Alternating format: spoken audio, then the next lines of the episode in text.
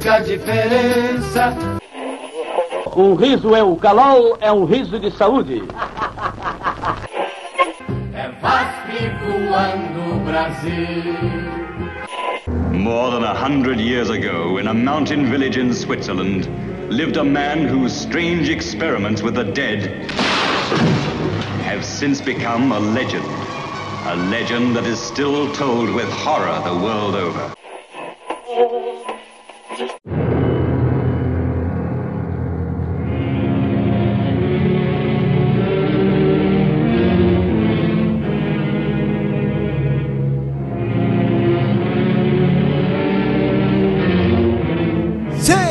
Bem-vindo você, ser vivo ou não, né? Nunca se sabe, a mais um episódio do Frequência Fantasma, esse podcast querido. Tudo tranquilo? Eu sou Sérgio Júnior, o host dessa bagaça, e hoje a gente vai começar uma nova série aqui no podcast. É, é, uma, é um assunto que eu já queria fazer desde o início, quando a gente teve a ideia desse projeto, né? Eu, até o Emerson já falou comigo isso bem no começo. E cara, é, eu tô muito empolgado para fazer e dividir com vocês isso também. A gente vai começar uma série sobre a produtora Hammer.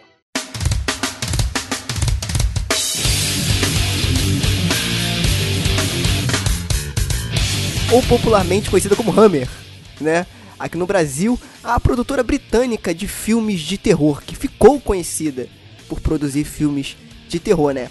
Hoje a gente vai dar um contexto geral aqui de como surgiu a Hammer, né? Um pouco da história para você conhecer e a gente vai falar do principal, né? O que pra gente é o filme mais icônico da produtora que foi o estopim dessa produção, né? dessa grande produção de filmes de terror. Lembrando que não necessariamente é o filme que a gente mais gosta, mas é o filme ícone da produtora. E claro que eu nunca. Ah, e antes disso, é, lembrando que a gente já tem outras séries rolando no podcast. Né? A gente tem uma série sobre a Netflix, onde a gente pega alguns filmes que estão no catálogo da Netflix e indica para vocês assistirem. Se eu não me engano, está no quarto episódio, a gente se, se comprometeu a fazer cinco. A gente não sabe se vai fazer mais. Também temos a série de terror por país, onde a gente pega um país específico e aí destrincha a história do terror é, dos filmes de terror, dando muitas indicações, é, muitas curiosidades é, sobre esse país e sobre a história dos filmes de terror desse país. E hoje a gente vai começar a nossa queridíssima série da Hammer, beleza? Todos os links para as séries estarão aqui na descrição do post. E claro que eu nunca tô sozinho e hoje para bater esse papo comigo aqui, é, estou com ele, Lucas Levino. Fala pessoal, beleza? Aqui é o Lucas e It's Alive! It's Alive! Isso aí não pode que saia da concorrência, né? Isso aí é da concorrência, pô. É, porque nesse, nesse ele fala só It's Alive. Aí, porra, não tem, É. não tem como, tem que ter uma. botar um pouco de energia nisso aí. Mas tudo bem. Tem que, literalmente, tem que botar um pouco de energia, literalmente. Isso não foi combinado. E também conosco aqui o nosso é, estreante, né? Já do segundo podcast dele aqui, Fábio Morgardo. Caraca, Opa! Cara, eu sempre travo. Agora, antes era do Emerson. Agora, Agora falar é com o Fábio. Morgado vai ser foda. Mas tudo bem, vamos lá, de novo. Fábio Morgado, vai meu filho, se apresenta. Opa, e aí, gente, beleza? E é isso aí, é Hammer Time. Lembrando, gente, que esse é o primeiro episódio de uma série que a gente vai fazer e a gente vai dividir a série por décadas. Então, hoje a gente vai dar um contexto geral da Hammer e a gente vai começar a década de 50, 60, 70, até a década de 90, se eu não me engano, que aí é só a decadência mesmo da Hammer a princípio. Mas tem muita história pra contar. Aí, antes de começar o podcast, galera, eu quero avisar pra vocês duas coisas rapidinhas. Primeiro que o podcast irá passar por algumas reformulações tá? Nada de grande, extravagante que vai mudar ah, tudo, né? Mas é só uma questão de organização de conteúdo do podcast. Né, a gente tem muita coisa pra falar e quer deixar isso mais organizado na sua timeline é, e até pra gente que produz também o conteúdo.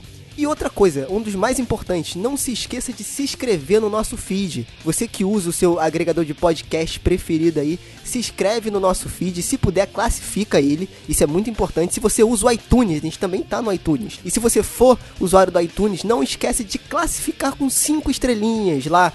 É, o nosso podcast. Se você gosta do nosso conteúdo, isso é uma forma que você tem de ajudar a gente e fazer com que essa bagaça continue funcionando, que a gente continue indicando filmes de terror, falando sobre eles e todo esse universo, né? É, com essa simples ação aí, você já vai estar ajudando muito o nosso podcast a ser divulgado e a chegar em mais pessoas, beleza? Então chega de papo e vamos para o cast.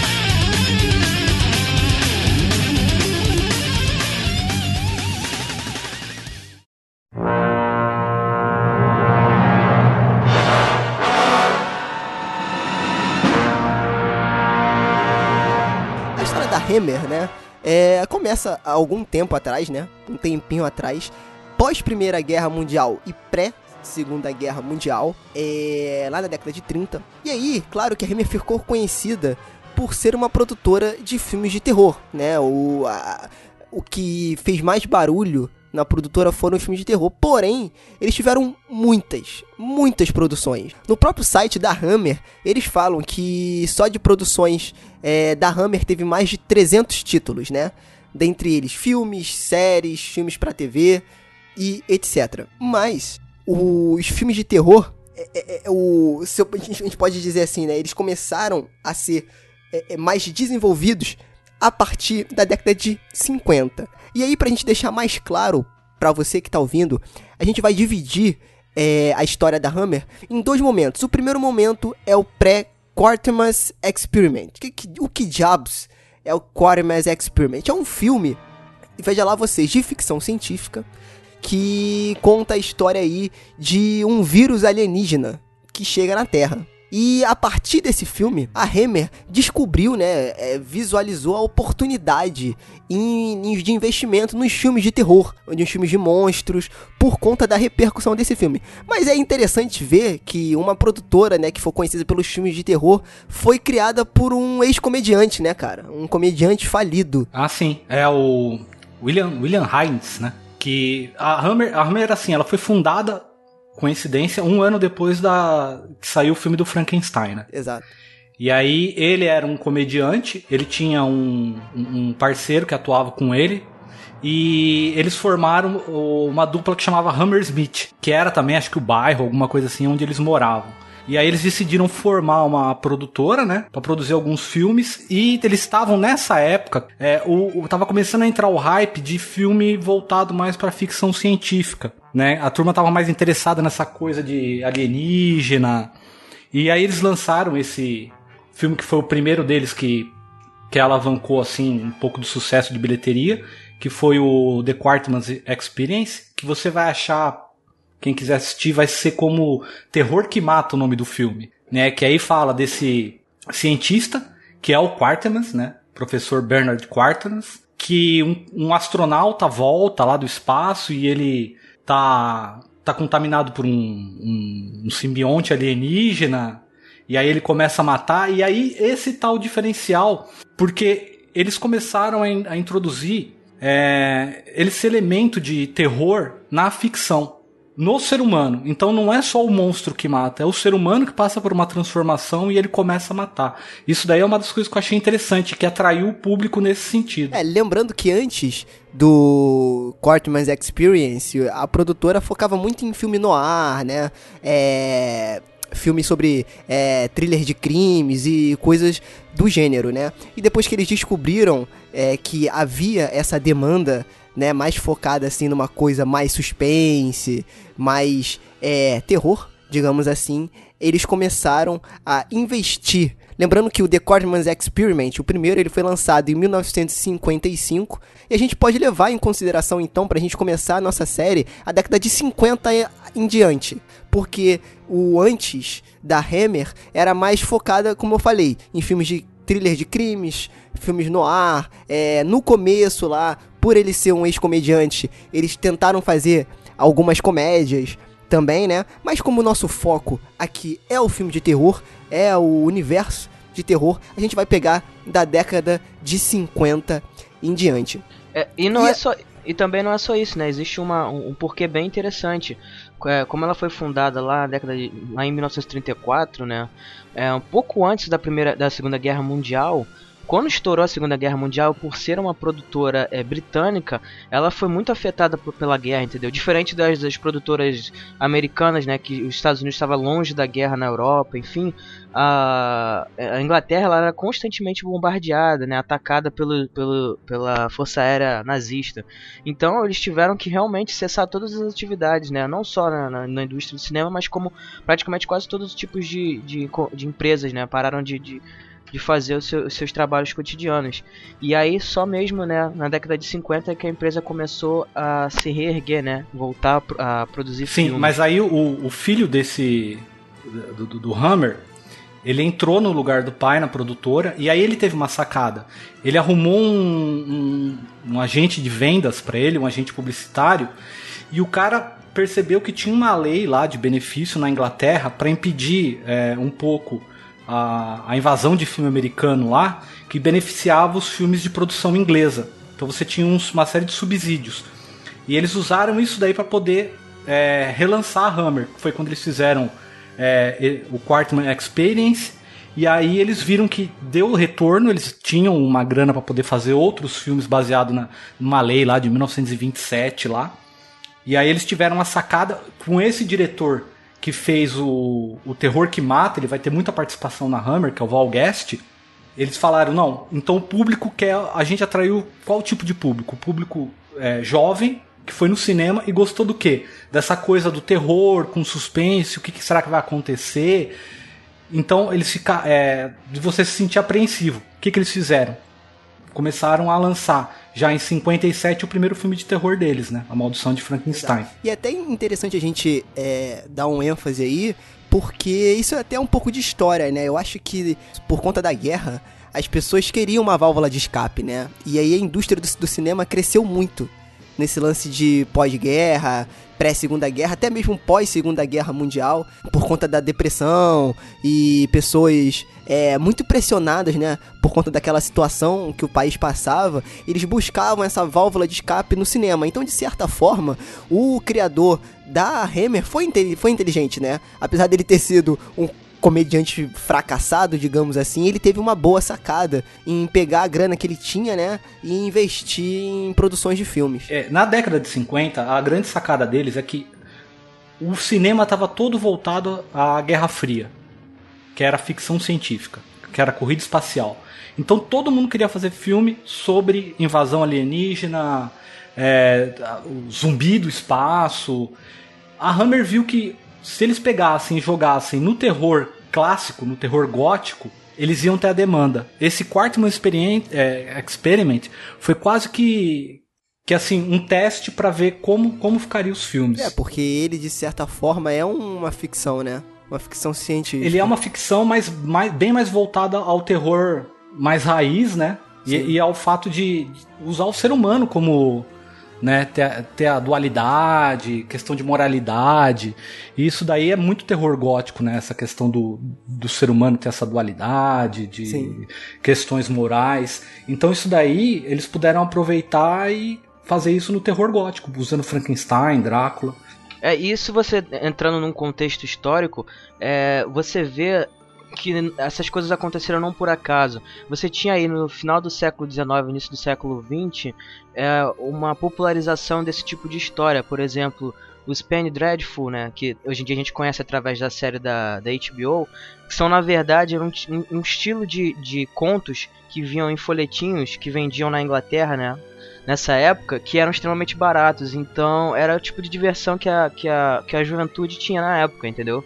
E mais ou menos na década de 30, veio a literatura pulp também, que era uma literatura extremamente barata e de fácil acesso, né? E aí você tinha aí grandes nomes, acho que a galera com certeza vai identificar, que é o, mais conhecido deles, o HP Lovecraft, que estavam fazendo uma grande popularidade na época, entendeu? Então não por acaso foi isso. Sem contar também outros grandes filmes que estavam é, dominando né, nessa época, filmes como King Kong, é, entre outros, e você vê que tudo isso estava favorecendo esse público a procurar um tipo, um tipo de, de conteúdo nesse, nesse sentido. E não por acaso também tinha, né, é, acontecendo na Alemanha, né, um pouco antes, a revolução da, da do, do impressionismo alemão. Então tudo isso, acredito que que influenciou né, essa, essa onda né, de, de, de interesse pelo, por esse tipo de gênero. Good evening. Do you know any good monsters? Well, Hammer Films are looking for one.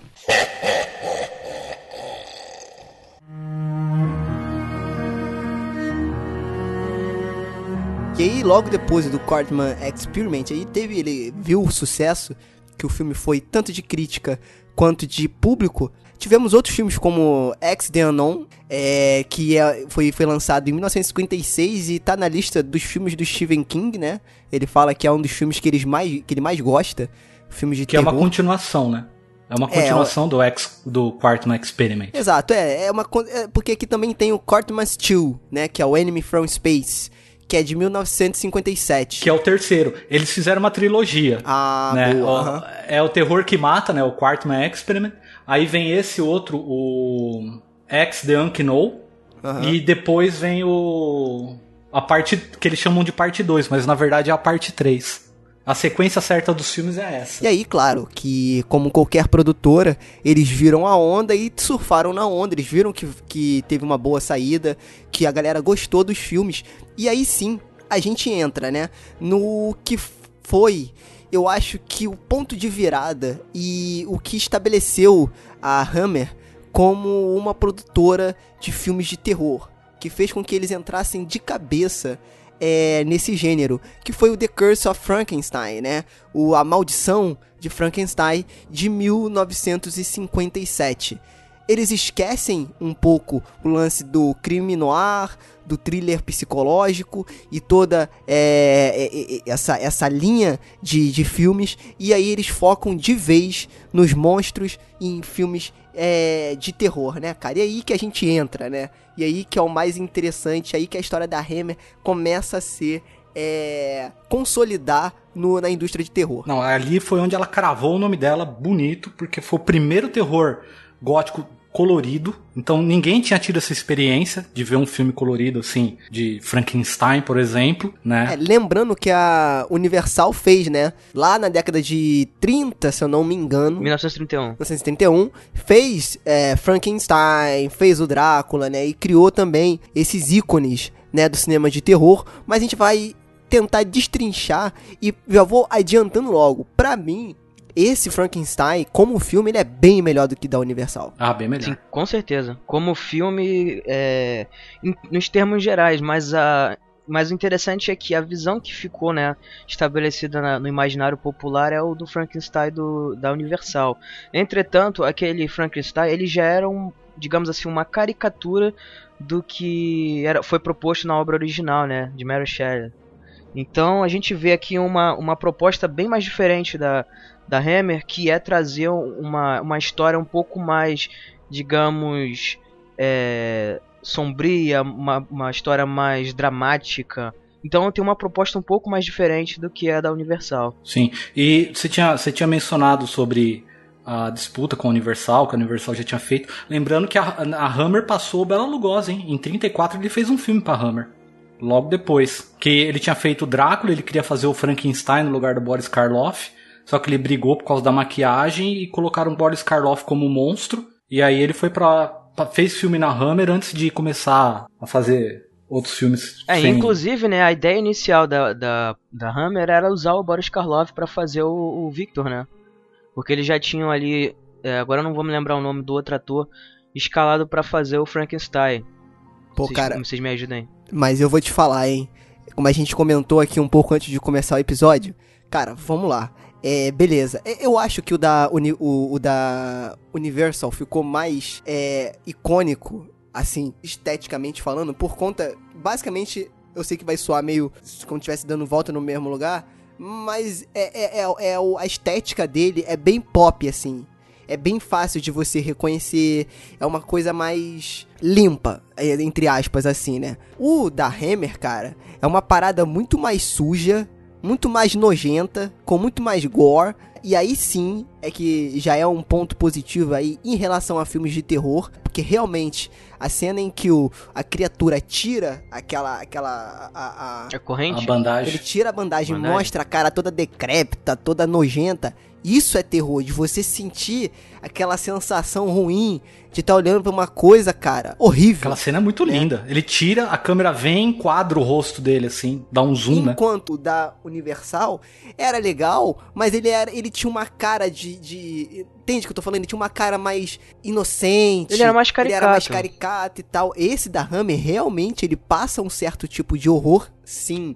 E outra coisa, gente, vamos lá, o filme de 1957, esse que a gente vai falar, A Maldição de Frankenstein, ele foi sucesso, tanto de crítica quanto de bilheteria. Um filme dirigido pelo Terence Fisher, que, primeiro, já é um ícone, já começa por aí. O Frankenstein, quem fez foi o Peter Cushing, que ele vai se tornar um dos ícones e atores é, principais da produtora Hammer. E, cara, como criatura, a gente tem aí o nosso queridíssimo mão da porra Christopher Lee, né? Sim, o, o, o, o Peter Cushing e o Christopher Lee ainda não eram atores renomados.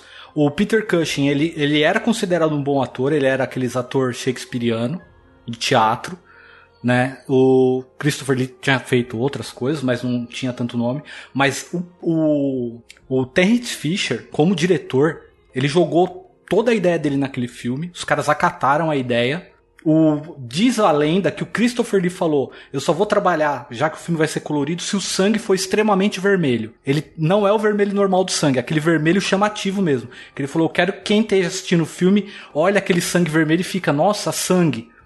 Então, assim, isso tudo, junto com a atuação dos dois, lançaram eles no estrelato. É, o Terrence Fisher ficou sendo um baita de um diretor. Ele dirigiu vários filmes depois na, na, na Hammer. É, de terror. O, os dois fizeram parceria em diversos filmes. É, na maioria, quase absoluta, o Christopher Lee como o monstro, o vilão, né? O antagonista, e o Peter Cushing como protagonista, né? Aliás, o Peter Cushing fez papel de Sherlock Holmes em O Cão de Baskerville e foi o melhor Sherlock Holmes que eu achei que teve no cinema. É. Cara, e assim, eu vou falar outra, outra coisa aqui, hein? Pode soar meio polêmica. Mas, polêmica não, que já são filmes bem antigos e clássicos, né? Mas, cara, para mim, por exemplo, o Frankenstein, como se você não sabe, não é a criatura. O Frankenstein é o cientista. Sim. E, assim, cara, o primeiro Frankenstein lá da, da Universal, eu acho maneiro. Eu tenho um box aqui de todos os monstros da Universal, o, o, os filmes com extras, cara, eu me amarro, acho muito legal. Só que, pra mim, né, eu acho que o Frankenstein lá da Universal não é um filme sobre o Frankenstein. É um filme sobre a criatura. Exato. Né? Esse filme, o A Maldição de Frankenstein, ele é sobre o Frankenstein. É sobre o cientista. Exatamente, e é aí exatamente. que eu acho que a gente consegue ter um tema muito mais profundo e um desenvolvimento de personagem muito maior do que o foco só na criatura. Por isso que eu acho que o filme é muito mais profundo assim, tem muitas outras questões, tem muito mais questões a se discutir do que o, o, primeiro filme lá da Universal, né? É, é, que assim, eu não vou aprofundar muito, mas, por exemplo, a Mary Shelley, quando ele escreveu o livro, é, a Mary Shelley, a cabeça dela, ela era, como é que eu vou dizer? Russoniana, muita coisa de Rousseau, é, questão de conservadorismo. Então, quando ela escreveu o livro, ela quis mostrar assim, olha, quando você vai mexer com determinadas coisas, né, esse embate ciência, com religiosidade tal. Olha o que você criou. Então ela quer mostrar a criatura, o foco fica na criatura, como olha, olha essa abominação que se tornou. Olha isso. Então aquele filme da, da Universal, ele foca muito na criatura, enquanto o Frankenstein de 57 é em, ele joga tudo isso, mas no Dr. Frankenstein, no Victor. Então, olha o que, que a ambição dele tornou ele, né? É, então, olha o que ele ultrapassar a barreira do bom senso de ciência, é, ultrapassando a. Isso, exato. exato. A, a que... é, tem toda aquela, aquela coisa, né? Aquela crítica do homem tentando ser Deus, né? Exatamente. Mudar a ordem natural das coisas. No tipo 57, assim, ó, ele posso... joga no cientista né? Exato. Isso eu acho interessante. A criatura. E que é, exato, e que foi um time muito bom, cara. Porque realmente foi pós Segunda Guerra Mundial, aquela busca da, da, da, tecnologia, de ver quem é a nação mais forte, a nação mais potente, né? Eu tenho a bomba que pode destruir toda a humanidade, eu tenho a arma que pode destruir a tua cidade aí em menos de um minuto, que não sei o que. E aí ele vem com essa quebra, né? Essa crítica. Olha, você, o ser humano, super inteligente, taxado, né? O Frankenstein, ele era um gênio daquela época, pelo menos no filme, né? E ele cria, ele era. Pelo menos é o que dá a entender que ele era um cientista renomado, né? E aí ele cria essa criatura, é a ambição, né? E, e, outra coisa, essa parada dele pegar pequenas partes de outras pessoas, né? Cara, isso é. Primeiro que isso é muito sci-fi. Esse filme, ele tem muita coisa de sci-fi. Aí, de você montar o organismo perfeito, é, e toda essa mescla com ciência aí, né? E também eu acho que é uma crítica à, à, à época também, né? O, o, pra quem não sabe, o Frankenstein é um livro escrito pela Mary Shelley, né? 1823 era, era, foi a primeira publicação. E o livro, com, ele, ele conversava muito bem com a época, né, cara? Mesmo Sim. vários anos depois, a, a crítica que ela faz ali com o pensamento dela ainda é, é, muito era muito presente e ainda é muito presente. Dá né? até para você usar ele na filosofia atual. Você pode resgatar ele na filosofia atual para falar, olha, a sociedade anda assim, faz uma comparação com Frankenstein, para você ver se você não vai cruzar e encontrar de determinados fatores sociais. Good evening. Do you know any good monsters? Well, Hammer Films are looking for one.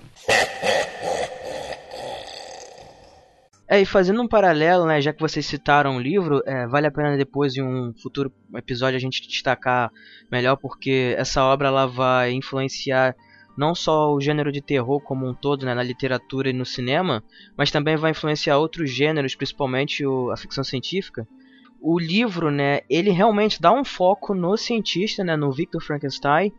É, não é nenhum spoiler, porque esse é o começo do filme, você já encontra ele na sinopse. O livro começa já com, com um navio encontrando o doutor à deriva, à deriva né, no, vou me lembrar, acho que agora na, no Polo Norte, se não me engano. E aí ele começa a contar toda a história. Então, se você já, já por esse início você já começa a perceber que tem uma, uma singela adaptação né, do livro para esse filme. Só que esse filme, embora ainda tenha mudado algumas coisas em questão de roteiro, ele tentou ser fiel ao máximo com a proposta do livro, que é justamente é, evidenciar o fato de que a ciência ela traz sim grandes é, avanços para a humanidade, mas ela tem que ser feita é, com ética, entendeu? Tem uma questão moral incluída. Então você vai acompanhar, né, toda essa história contada pelo ponto de vista do, do, do cientista, né, do doutor, a respeito da, da sua criação e principalmente o foco, inclusive, desse filme, e que eu acho que ele acertou em cheio em adaptar o livro, que é a ambição do cientista. A, até as últimas consequências de que alguém vai levar é, para conseguir algo é, e passando por cima de tudo quanto é tipo de coisa, de, de pessoas, de, de leis, enfim. Então eu acho que nesse ponto o, o filme de da, da Hammer realmente acertou em cheio. Sim, cara. É, e eu, é, eu acho assim, além dessa crítica, né, da, da época, é, eles, terem, eles foram bem ousados, na verdade, em fazer isso, e aí que eu acho que é, foi um divisor de águas. Mas em relação ao personagem, cara, eu acho muito bacana que é aquele lance do ego do cientista, né, de desenvolver algo perfeito. Eu acho que isso existe até hoje. Do cara desenvolver o, é, o aplicativo perfeito. E foi o que o Lucas falou, até onde ele vai para poder fazer isso? Vale passar por cima das pessoas? Né? Vale fazer o que para você ser o cientista perfeito? A gente acha que é meio que romantizar muita coisa, mas não, cara. Realmente isso acontece até hoje. Não, você quer ver isso acontecer fácil? Abre o YouTube. É verdade. Clica em qualquer youtuber. Exatamente, muito bom. Good evening. Do you know any good monsters? Well, Hammer Films are looking for one. Já falando a respeito do filme, já entrando nessa, nessa questão, é, vou, eu, eu, acho muito interessante o personagem do, do Robert, desculpe a pronúncia, Urquhart, que ele é o Paul, né, o mentor do, do Victor Frankenstein, e você, e você percebendo, né, no, no decorrer do, da história, é, o medo que vai crescendo dentro dele a respeito da ambição do Victor. Isso, cara, é, claro, é fundamental o papel da atuação né? Do, do, ator, ele consegue transmitir isso muito bem, mas também é uma questão de direção, entendeu? Uhum. A, a, direção do filme conseguiu realmente te, te fazer entender e, e ficar muito claro o que estava se passando ali, entendeu? Então você no decorrer do filme é construído é, com extrema qualidade a questão da ambição. Você vê que a cada momento que o filme que o filme vai, vai passando, é, essa ambição ela vai se tornando uma coisa cada vez pior, cada vez mais problemática, mais doentia. Acho que isso é um ponto extremamente acertado. É, essa é, sobre a atuação, tem, do, tem dois momentos no filme que eu achei a atuação dele em, em conjunto com o Peter Cushing perfeita. Que é uma num laboratório que não tem fala, ele é uma, é uma expressão facial dele so, é, em relação a uma fala do Peter Cushing que você consegue ler o que o personagem tá pensando. Essa porra é, é maluca. Uma atuação perfeita. E uma outra hora que, que é quando eles estão na no, no jantar onde vem aquele aquele aquele outro professor lá professor é, é inteligentão aquele outro né? professor. Branstein é. que ele também ele faz uma expressão quando ele tá conversando com a Elizabeth e, e, com o Victor que você a câmera foca no rosto do ator você consegue ver você consegue ler o que ele tá pensando. É porque ele sabe o que ele vai fazer. deles ótimos é exatamente. E outra coisa né cara? O Victor Frankenstein desse filme ele é o cientista maluco ele tem aquele estereótipo do cientista maluco mas ele é muito mais classudo ele não deixa passar isso, porque a atuação do Peter Cushing é uma parada de como se exatamente o que o Lucas falou, tipo, o Paul, ele olha pro cara como se ele fosse maluco. Ele, cara, tu tá pirando, tá ficando doido, cara. Larga disso, que não sei o quê. E para ele tá tudo normal. Para aquilo ali, ele fazer aquilo ali, para ele é normal. É tipo em nome da ciência entendeu? Só que, claro que a gente sabe que ao mesmo tempo não é, é pelo ego dele. Mas é muito ego, bom, né? cara, porque para ele é tudo calmo, tudo tranquilo, ele não se exalta em nenhum, nenhum momento, né? Só quando ele tá ali na presença da criatura algumas vezes, mas ele, no desenvolvimento do, do projeto dele lá, né? Cara, de boa, e o Paul, e aí você vai vendo a loucura dele pelos olhos do Paul. Porque o Paul cada vez vai ficando mais assustado e vai achando que ele tá ficando cada vez mais louco. E você não percebe isso no Peter Cushing, porque para ele tudo é normal. Ele tá fazendo pra, pra ele. Aquilo ali é quarta-feira. E aí você vê a qualidade da atuação, porque o Peter Cushing, quando ele, quando ele tá falando a respeito de ah, eu vou implantar as mãos de um grande artista na criatura, ah, eu peguei os olhos de não sei quem, ah, eu vou conseguir um cérebro. Você vê é, é, entusiasmo nele, entendeu? Como se alguém tivesse vislumbrando um novo conhecimento, conseguindo construir algo que ele tanto almejava. Na contrapartida, você vê o Paul vendo que aquilo ali era simplesmente loucura, que o cara não estava conseguindo enxergar aonde ele estava chegando, onde ele estava indo parar com aquela ambição, entendeu? E aí também a gente, a gente pode envolver também até a indústria bélica também, de tipo assim, é, sempre falam, né, que a, a, quando tem uma guerra, a primeira coisa a se, desenvolver é a tecnologia, né? Porque nego é, faz de tudo para poder desenvolver a arma perfeita, para poder amedrontar o, o, o, inimigo, etc, etc, etc. É mais ou menos o que acontece aqui no filme também, né? O cara ele tá com foco em construir aquilo que ele planejou em construir, é, é, é, sem levar em consideração o que ele tá fazendo. E o mais assustador foi que eu falei para ele é normal.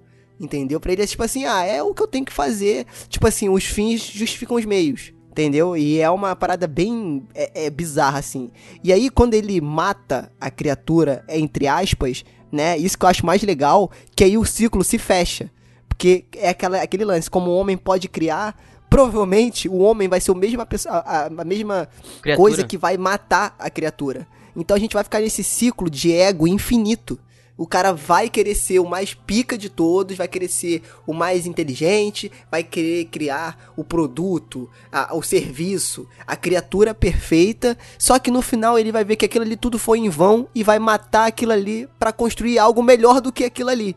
E aí o ciclo vai um. Vai que nem, que nem diria o, o Rei Leão, um ciclo sem fim. né? Vai. Exatamente. dessa mesma coisa para sempre, cara. É muito maneiro isso no filme. E isso fica claro no filme. Isso é muito bacana. Esse filme, esse filme é um puta filmão da porra.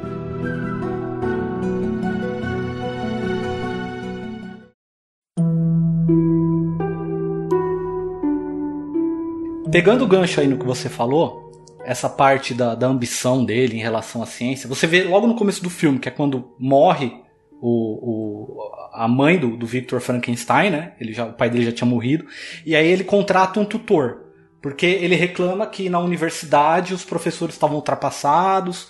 É, ele fala, ah, tão velho, há mais de 30 anos não deve ter lido um livro, e eu preciso de coisa nova porque senão a ciência não avança.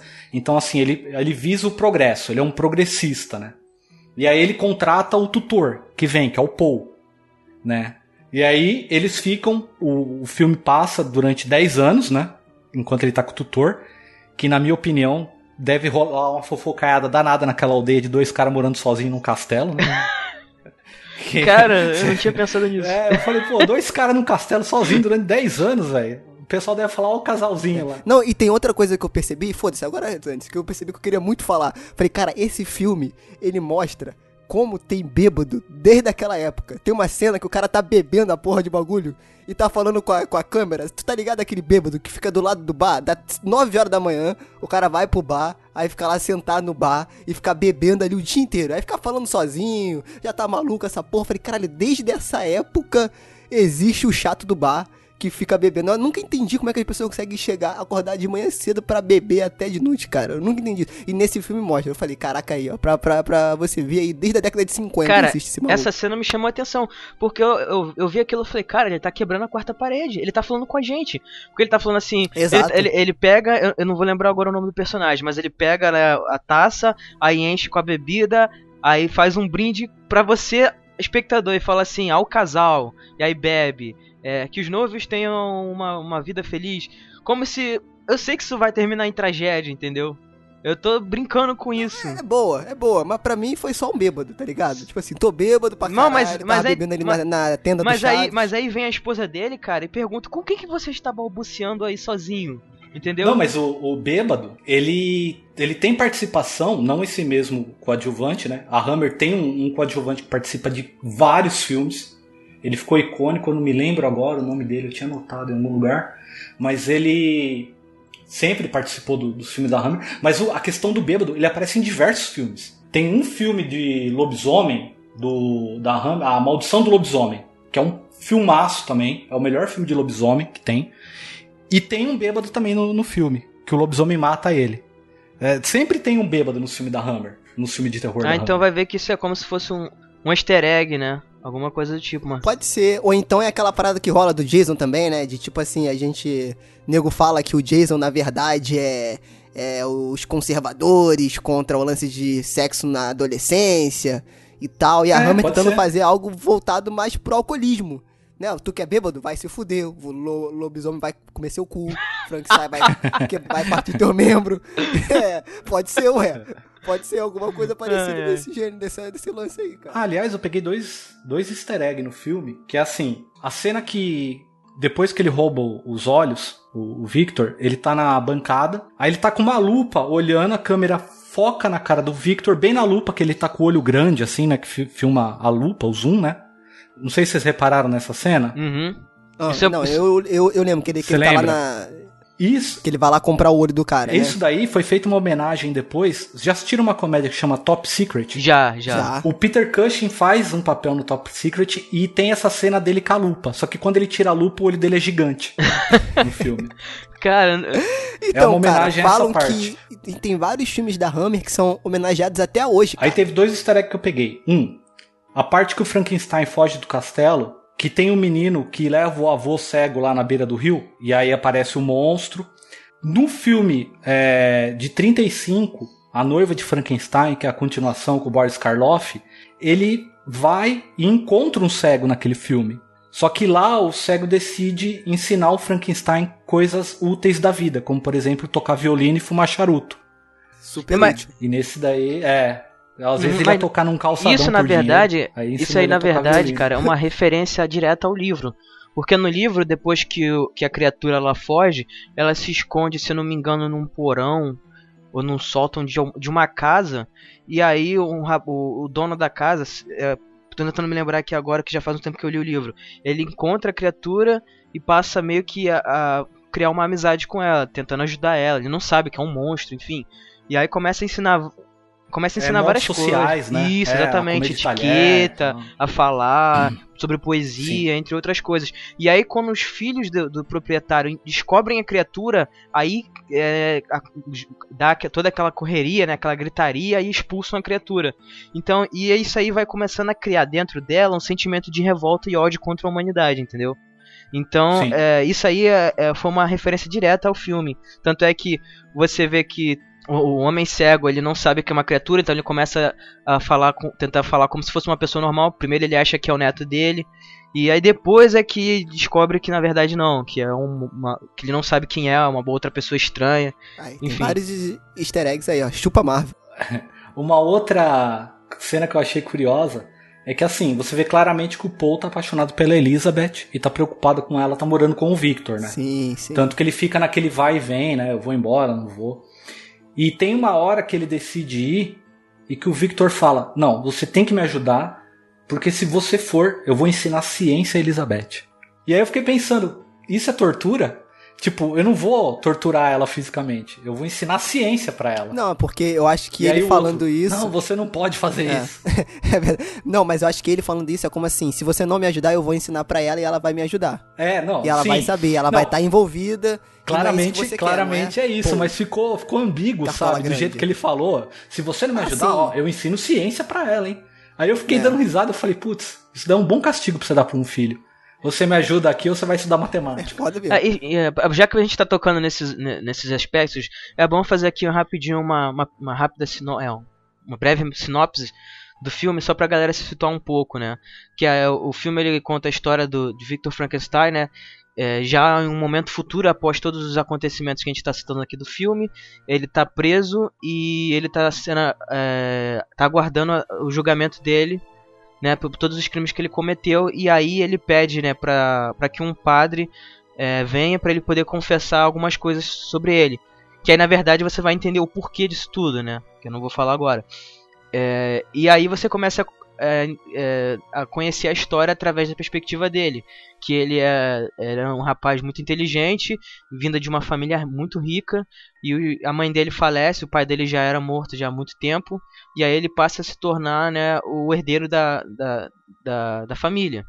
E aí, né, ele tinha uma tia que dependia muito da ajuda financeira dele, e essa, essa tia dele tinha uma filha, né, a prima dele, que é a Elizabeth, que acaba sendo prometida em casamento pra ele já quando crianças, entendeu? Então, é, depois disso, ele contrata um tutor para ensiná-lo, né, como o, o Fábio falou, que tem toda aquela questão de ele achava que a- as universidades elas estavam extremamente engessadas, que não estavam ajudando ele a progredir com, com relação à ciência. Então o Paul, né, passa a ser o tutor dele, ensinar ele diversas coisas, que é até bem interessante, porque você, se você reparar nessa cena bem rapidinho, mostra ele no quadro ensinando química, ensinando medicina, ensinando é, física.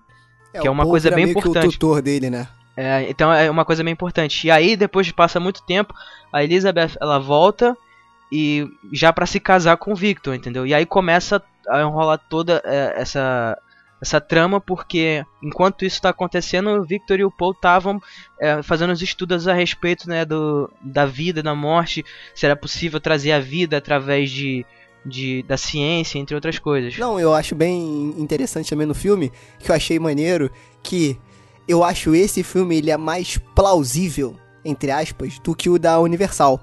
Porque esse você vê toda um laboratório mais é, como é que eu vou falar? Mais evoluído.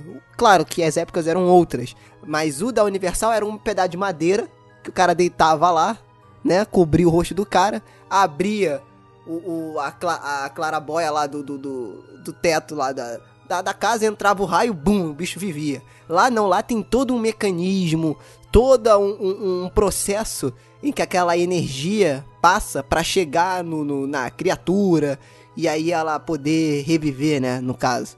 Então eu achei até isso mais interessante também. né? Inclusive, para que, pra que isso desse certo, era necessário que duas pessoas operassem as máquinas.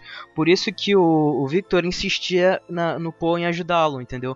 Então, quando ele Sim, fala que ia é. desistir de tudo isso, que era doideira, ele fala assim: Bom, se você não me ajudar, a Elizabeth vai me ajudar. Eu vou conseguir faz, fazer isso sozinho de algum jeito, entendeu? Era uma maneira que ele Exato, tinha ali de, de chantageá-lo. Mas essa questão aí da- também da, do- do- da, da- da referência entre os laboratórios dos filmes, a gente também tem que levar em conta que tem 20 anos de diferença, né? em- entre as filmagens, né? Good evening. Do you know any good monsters?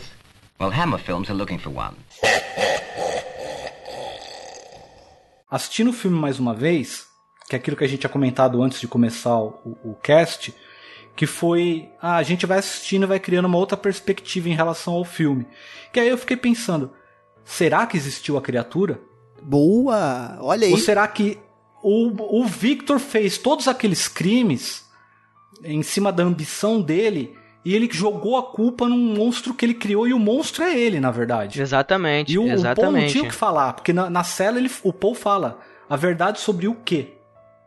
Então você não sabe se o Paul mentiu para ficar com a Elizabeth, Sim. né, e deixar o Victor ser punido Fura pelo que ele safado. fez, Exatamente. ou se o Victor tava alucinando É. mesmo. Boa, boa. Eu não tinha pensado nisso não, hein, Fábio? essa, essa, essa questão dúbia se, o, se a criatura existe ou não foi realmente uma, uma a proposta do filme em si entendeu enquanto o, o filme da Universal era uma coisa mais focada no o monstro existe foi criado e a gente vai entender o- os lamentos e o, o drama que a criatura está passando nesse filme não ele queria justamente é, focar na questão do cientista, da a loucura dele ia levá-lo e se aquilo tudo realmente de fato aconteceu, entendeu?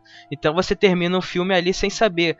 Cara, é, a maneira como ele tá agindo ali, ali na cela, quando ele desesperado agarra o Poe e fala assim: Você tem que contar pra eles a verdade. Você viu tudo o que aconteceu e não sei o que. E o, o, o Paul fica sem saber como reagir, fica tentando ignorá-lo. E aí o, o Victor tenta enforcar ele, os guardas tiram ele de cima dele. E aí dá toda aquela situação. E aí você fica. hum, é, é, você começa a se questionar realmente o que aconteceu. Tanto é que você percebe que todas as vezes que a criatura apareceu para mais de uma pessoa, sem ser o Victor, é, essa pessoa ou morreu, entendeu? Ou ela não conseguiu ver de fato a criatura. Por exemplo, quando o, o senhor cego ele é atacado pela, pelo, pelo monstro. Ele é cego, ele não viu a criatura, o que aconteceu com ela. E a gente fica sem saber o É, mas que aí- acontece depois. Mas eu acho que ele determina isso bem naquela cena em que tá o Frankenstein e o Paul na floresta. E o Frankenstein atira no, no, no, no, no- no bicho lá. E aí Sim, mata mas você não vê o- e Mas você não fala- vê o que. E, e dá a entender que o Paul... Mas só tá os dois. É. É. e dá a entender que o Paul enterrou a criatura e pronto. Entendeu? Exatamente, mas você não vê o que aconteceu com o senhor que foi atacado, com o neto dele que saiu correndo, entendeu? Você não vê o que aconteceu. E depois com a Elizabeth, quando ela sobe no, no alto da torre pra, pra ver o que tá acontecendo, e aí a criatura vem pra cima dela, ela não consegue ver a criatura. Já perceberam isso? Que aí quando, ele- quando, quando o Victor dá um tiro, ele acerta a, a Elizabeth e ela cai desmaiada. Então ela não vê o Boa, monstro. porque ele vem por trás, né? Ele vem por trás, entendeu? E aí É, você não vê. E aí Boa, depois... hein, cara? Eu não tinha pensado nisso, não. Exatamente. É. O o único que interage com o monstro fora o Victor é o, o Paul. É o Paul, exatamente.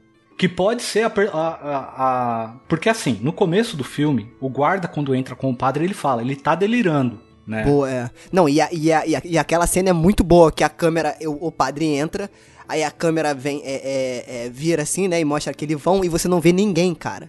E só quando o, Vitor vira assim a cara e sai das sombras, que você vê que tinha alguém ali, porque no primeiro momento eu não vi ele nada ali. Exatamente. Falei, Caraca, que bizarro, que já mostra que ele tá mergulhado naquilo ali, né? Ele já tá totalmente nas trevas, cara. O cara tá cego, Uhum. entendeu? Ele tá na escuridão total. E é muito bacana isso, cara. Isso, muito e O bacana. Paul ali, ele pode ser a consciência do Victor. Sim, é. A parte racional dele. Vai Até, lá. até porque foi ele que ensinou, estuda, né? Ele, É, estuda, Exato. se Boa, compromete, aí. casa com a mulher que você ama e viva a vida. Exatamente. Porque aquele, aquele médico, aquele cientista, o velhinho que vem na mansão, antes dele matar o velho, o discurso do velho, ele É sensacional. é ofensivo pro Victor. É, é, mas é ofensivo pro Victor. Que o velho fala: não adianta você ficar trancado num porão somente pesquisando. Você tem que aproveitar as coisas belas da vida. Pegar sua garota, dar um passeio, ver o sol, as folhas, as flores, né? E o Victor fica olhando como você vê na cara do ator a expressão de: não, você tá errado, tenho que me dedicar 100% à ciência, aquilo que eu sou destinado. E aí eles sobem, vai admirar o, o velho, ele fala: vem ver esse quadro que meu pai pintou. Quer dizer, ele tá tentando mostrar uma beleza, uma, uma arte. Então tem essa, essa, essa, essa simbologia. E aí quando o velho vai ver, ele empurra o velho lá da, da sacada, o velho cai e morre, né? Pra ele poder. Ele, a intenção dele era aproveitar e pegar o cérebro é, mega inteligente do cientista e colocar no monstro. Só que aí quando ele tá roubando, chega o Paul, eles brigam e o cérebro vira purê e não sei por que mesmo assim ele colocou aquele purê de batata na cabeça do monstro. Que aí desanda toda a maionese. né? Essa cena é muito interessante porque um pouco antes do Victor é, assassinar o cientista, ele que era um cientista renomado, conhecido é, toda a Europa, ele faz um discurso muito interessante, é, como você já falou. ele fala a respeito das coisas importantes da vida, de que não é só a sua obsessão com o trabalho, entre outras coisas. E aí depois, quando eles estão caminhando, cara, eu achei essa cena muito triste. Não sei vocês, eu achei muito triste. Porque ele, um senhorzinho bem velhinho, fala assim: Ah, eu já sou um idoso, né? Na minha idade eu não tenho ninguém, né? Toda a minha família já se foi, eu não tenho ninguém na, na minha vida para compartilhar nada. E eu fico muito feliz em, em ser, em ser convidado para visitar uma casa tão cheia de vida, cheia de pessoas, para compartilhar experiências, né? Vivências e tal. E então você vê ali que é exatamente o, o, o que o filme ele quer contar, entendeu? A história que ele quer contar, que é aquela diferença entre é, obsessão por uma coisa, entre você almejar uma coisa e você não conseguir perceber que isso que, que era um sonho que poderia ser uma coisa benéfica, começa a se tornar algo prejudicial para você, entendeu? Então você vê ali essa diferença de um homem. Questão do fanatismo. Exatamente, de um homem já idoso, experiente, que viveu muitas coisas e hoje em dia é sozinho e tal, tentando contar para ele ali: olha só, não vá por esse caminho, entendeu? Que provavelmente seria o futuro do, do Victor, né? Não, é, eu, exato, o que, sozinho. É, o que entre aspas acaba sendo, porque é, quando você começa o filme, você tem a cena que o padre entra na, na cela e ele tá ali todo amargurado num canto, e aí o, o padre fala assim: É, você me chamou aqui pra é para que eu ouça seus pecados, para que você se arrependa. Ele fala assim: "Não, eu não preciso de nada disso. O, a única coisa que eu quero aqui é que você acredite na minha história", entendeu? Porque ele tá desesperado, ele perdeu tudo. Ele perdeu o dinheiro, ele perdeu é, a esposa, ele perdeu tudo é, por conta da, da ambição e principalmente a criação dele. Foi o que mais impactou. Porque ele não consegue provar, ele não consegue provar para ninguém que, que ele criou alguma coisa, entendeu? Que se perdeu, tudo se perdeu. A preocupação dele é única e exclusivamente com a realização dele. Assim, eu preciso provar que eu criei uma coisa fenomenal, sabe? Como a criatura se dissolveu no ácido, então ele não tem nada substancial. Então ele quer, ele precisa de alguém que acredite na história dele e fala: esse homem é um gênio. Ele sabe que ele, ele não tá nem aí se ele que ele vá para a guilhotina. A preocupação dele é o legado dele de que ele fez uma, uma coisa grandiosa. E isso se perde com ele. Então é por isso que eu acho legal que esse final fica ambíguo, porque você não sabe se é a punição que o Paul tá dando para ele, realmente, ou se é a alucinação dele, isso nunca aconteceu. E até o Paul pode ser uma alucinação dele.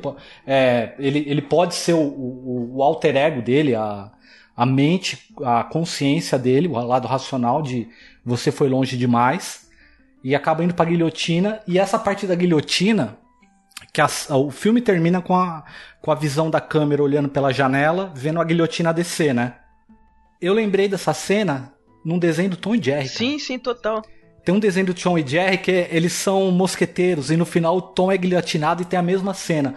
A câmera tá filmando da janela a guilhotina descendo. Então, eu, eu, li aqui, eu li aqui, cara, que o Peter Cushing e o e o Christopher Lee, eles se tornaram grandes amigos a partir desse filme, entendeu? Que eles se conheceram nas gravações desse filme.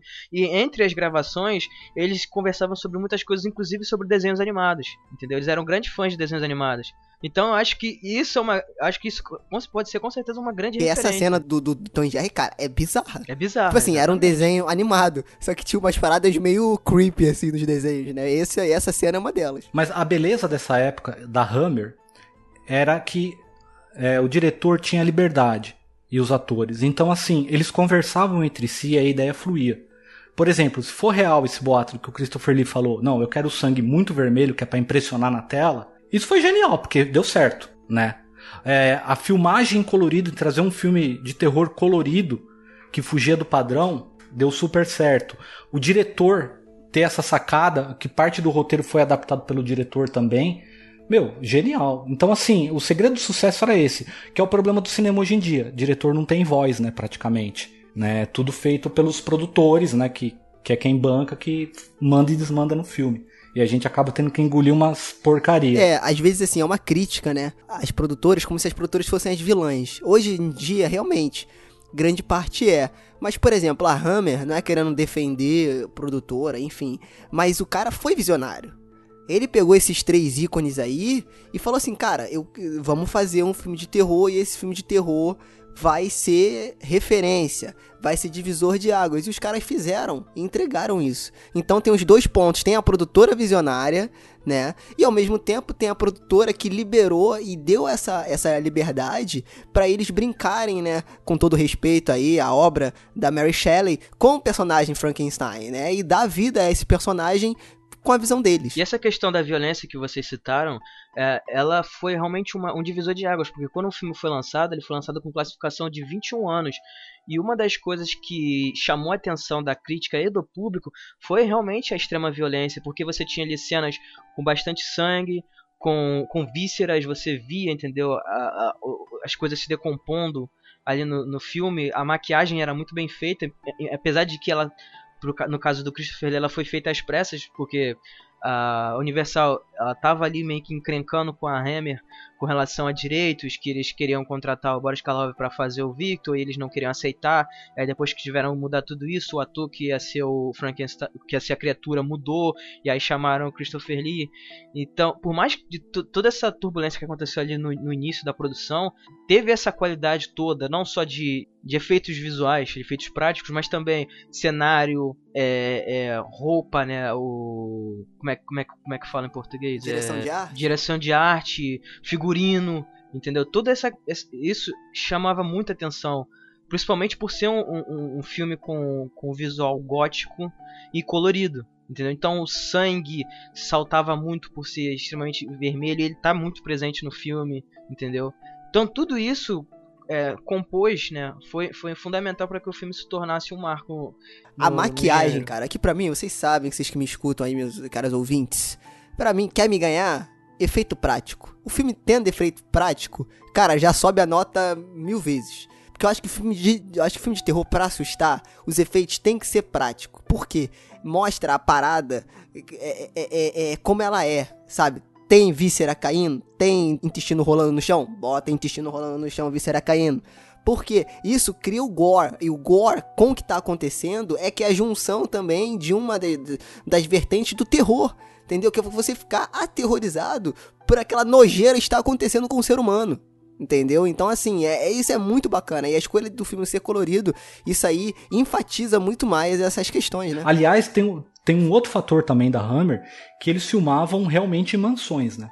Eles, ao longo da carreira dos anos 50, final dos anos 50 até os anos 70, eles trabalharam em sete mansões. Eles ficavam na mansão, Aí, como tinha a produção do filme, que faz barulho, os vizinhos reclamavam, eles tinham que ir pra outra mansão. Então a Hammer sempre ficava pulando de mansão em mansão. A ah, produtora. cara, mas eu acho isso muito importante, cara. Porque o cara que tá trabalhando como ator, ele tem que sentir. Isso é uma coisa bem, bem legal que eu vi nos extras do. Acho que o Lucas também viu, ele tava comigo, a gente foi num evento sobre Blade Runner né, o 2047. Isso. E aí passou os extras e o Villeneuve, né, que é o diretor, ele falou que ele acha muito importante ter o cenário ali prático, o cenário realmente cenário, não, tipo assim, não ser um cenário, mas ser realmente um lugar não. onde eles entrassem e que os atores não ser só uma tela verde. Exato, não ser só uma tela verde, que os atores se sentissem realmente ali naquele Exato. lugar. Entendeu? Isso é muito importante pra, pra, pra construção de personagem, pro cara entrar ali no clima, entendeu? Porque não adianta, cara, é foda. Por isso que, por exemplo, você vai filmar o Hobbit né? Cara, se tu entra no, no, no, no, no estúdio do Hobbit, cara, são meia dúzia de pedra empilhada e o fundo todo verde. Aí é foda, né? O cara você exigir uma boa interpretação, porque o, o ambiente com certeza influencia, né? E aí a Hammer, mais um ponto para a Hammer aí que investia muito nessa questão do ambi da, da ambientação, né? Aí, Sérgio, entra a questão que a gente conversou no outro cast sobre a mansão Winchester, que eles acertaram em cheio filmando na mansão, que é um ambiente, né, que te dá uma sensação. Só que foi mal executado, é uma pena. Mas assim, foi um, eles tinham a, a, a mansão mesmo para filmar que dá uma diferença no filme, em vez de um fundo verde só, né? E, e, e, mesmo a mansão, né, do, do, do Victor sendo apenas um cenário no filme, você, você consegue se sentir mais, lá, lá, mais situado lá do que, do que a mansão em Chester. Porque o filme, ele várias vezes, ele retoma lugares do, do da, da, mansão, entendeu? Então, uma hora ele tá no laboratório, aí você conhece o laboratório várias e várias vezes. Aí tem hora tem outra, outra sala do laboratório, que é onde fica é, o tanque com ácido. Então ele fica revisitando esses lugares e cada em cada um desses lugares tem um significado diferente, entendeu? Onde está trancado o monstro é um lugar de morte, é um lugar de perigo. Onde está o laboratório é um lugar de, de, ciência, mas também é um lugar de, de, é, de exagero, de ambição, entendeu? E você começa a ter essa aproximação com, com todo o ambiente do filme. E se vocês. É, e a gente, né, fazendo esse paralelo com a época, né? Como estava se desenvolvendo ainda os, os, efeitos práticos, entre outras coisas. Então você tinha ali todo, todo o ambiente, né, tudo, o cenário muito bem feito, entendeu? É, cada tubo de ensaio, cada peça da, da máquina lá que, que fazia as criaturas ganharem vida, tudo ali muito bem construído, colocado nos lugares, entendeu? Então tinha uma veracidade, você olhava para aquilo e você acreditava. E fora o fato de que, como o Fábio mencionou, o Peter Cushing vendo do, do teatro, sendo um, um, cara extremamente shakespeariano, entendeu? Do método. Então você tinha ali uma, uma coisa muito presente de um de teatral. Você via como ele se expressava ali diante da câmera.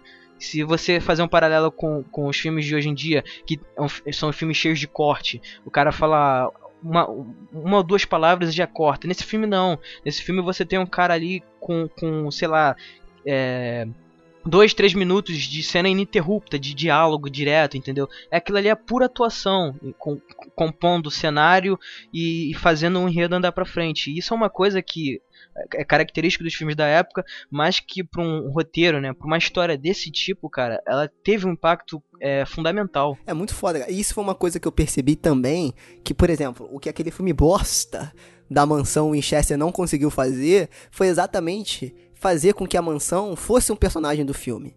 Ela Exato. tinha que ser o personagem principal.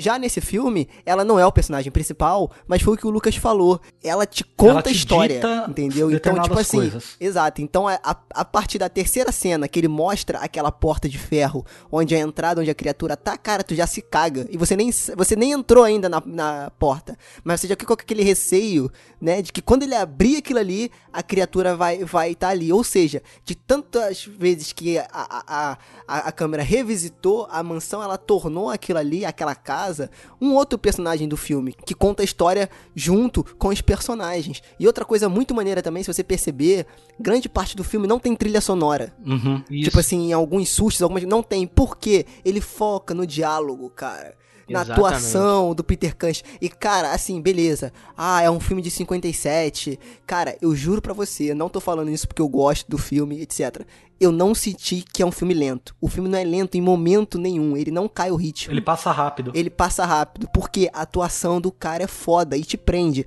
Então, recursos que são muito usados hoje, pelo menos por, por um cara que eu curto muito, que é o James Wan, mas que ele usa muito recurso de, su de jump scare, de jump scare, de, de, de, de música seguida de de susto, né, para poder fazer criar aquela tensão, né, subir e descer com os sentimentos de quem tá assistindo. Ali não, cara, é puro diálogo. Nessa cena onde ela tá falando que tá grávida e tal e tal e tal, se eu não me engano, não tem trilha sonora ali. É só ela falando com ele. Sim. E, cara, é bizarro.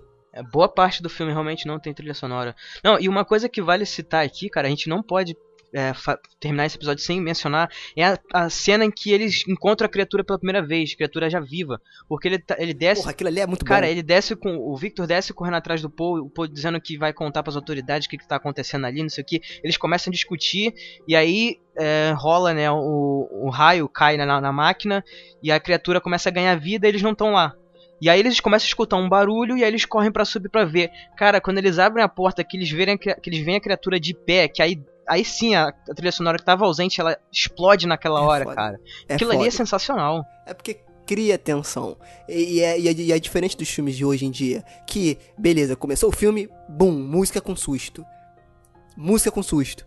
Música com susto. Na quarta vez que vem música com susto, você não toma mais susto, nem fica com terror, nem nada, porque você já sabe o que vai acontecer. Nesse filme ele faz exatamente ao contrário, eles seguram a trilha sonora e quando a trilha sonora tem que acontecer, que é para você se cagar, para você ficar tão assustado quanto os personagens, que, por exemplo, a hora em que a criatura se mostra presente no, fi no, no, no filme, né? Que ela tira a atadura, etc. Aí que a trilha sobe, explode, mostra a cara do Peter Cushing e do Paul de assustados e etc. Aí sim, cara, é tudo funcionando em harmonia. A música, o susto, a atuação, tudo, tudo. Naquele momento ali. Ele não precisa ficar criando vários momentinhos de susto para te aterrorizar ali naquele momento. E isso eu acho muito bacana. É o time, né, cara? De onde você vai jogar isso. Só que hoje é aquele lance, né? O público mudou, etc, etc, etc.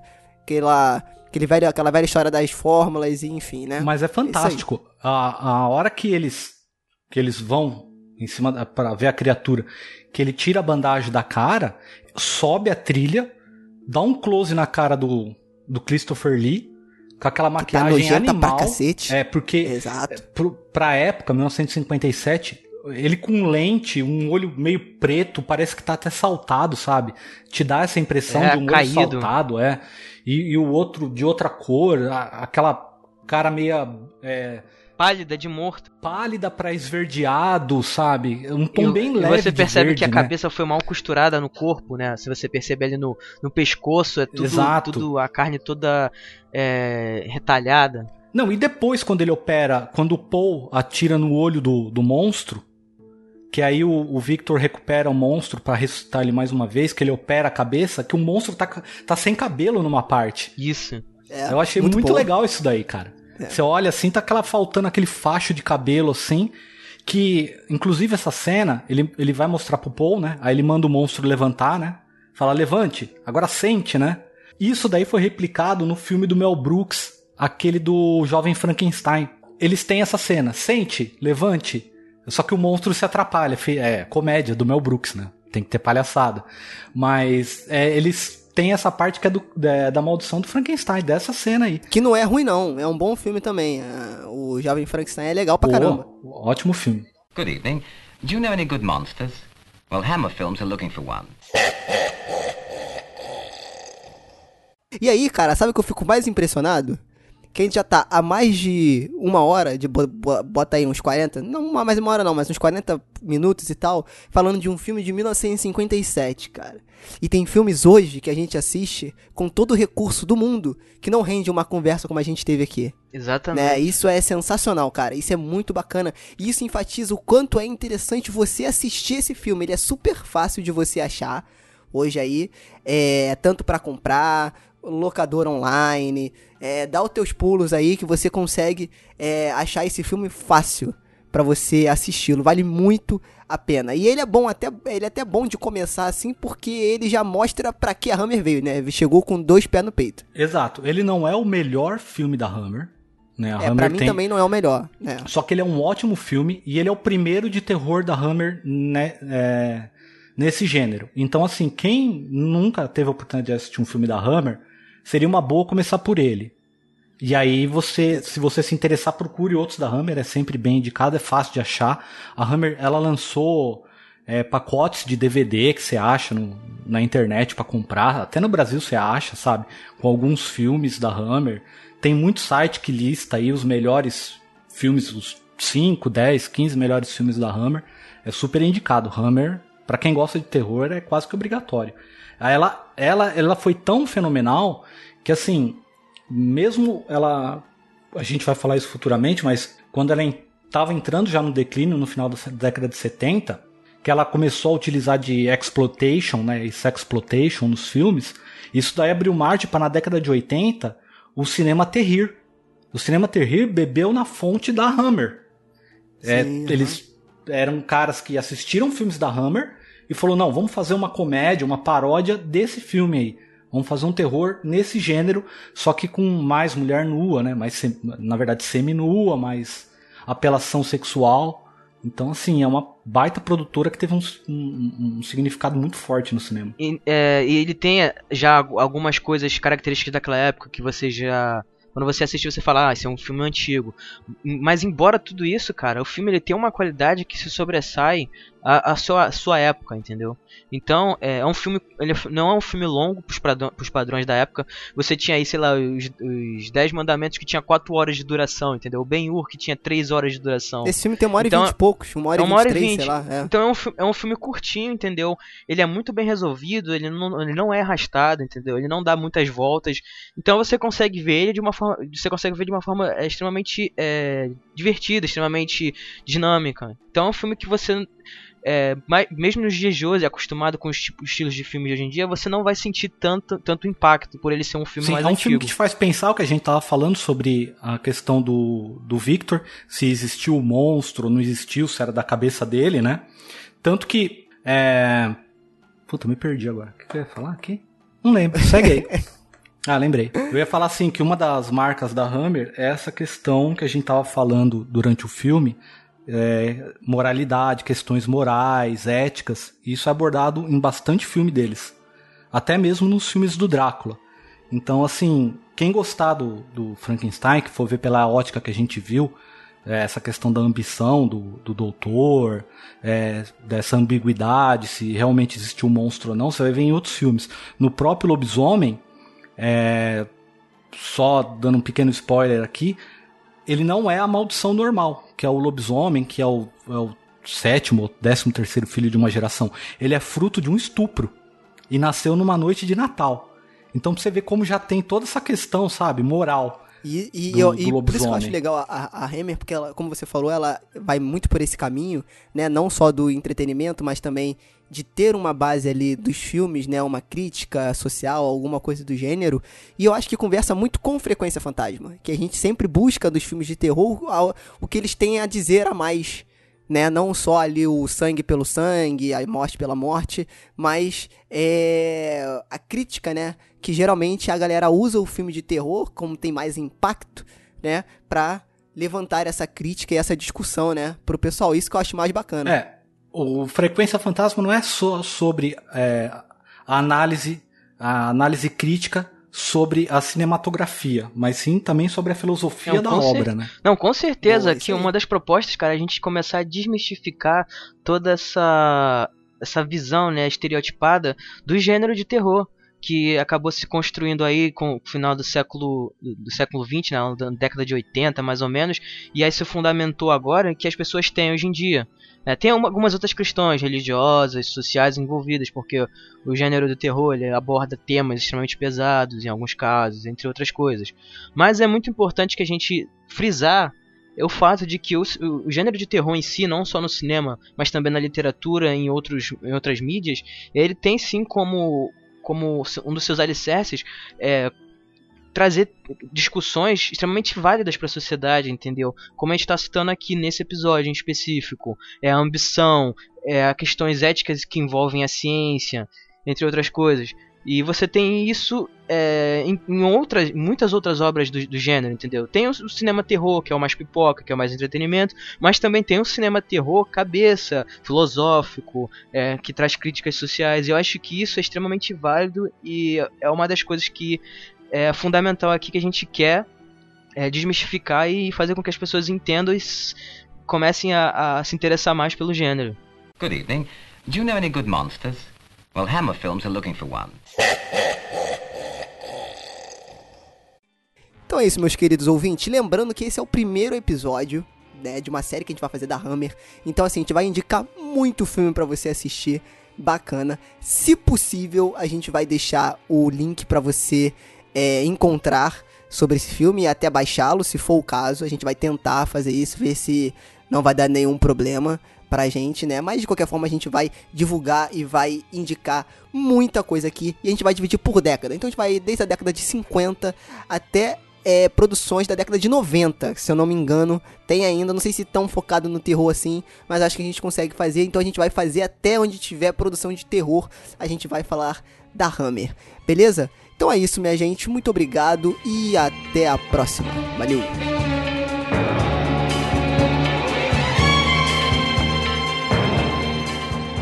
Só um pequeno adendo que eu falei impressionismo alemão. O certo é expressionismo alemão, antes que o pessoal comece a me xingar. Já me xingam por causa do chamado. É, é verdade. Não vou deixar essa passar também não. Mas eu, eu fico impressionado com o expressionismo alemão.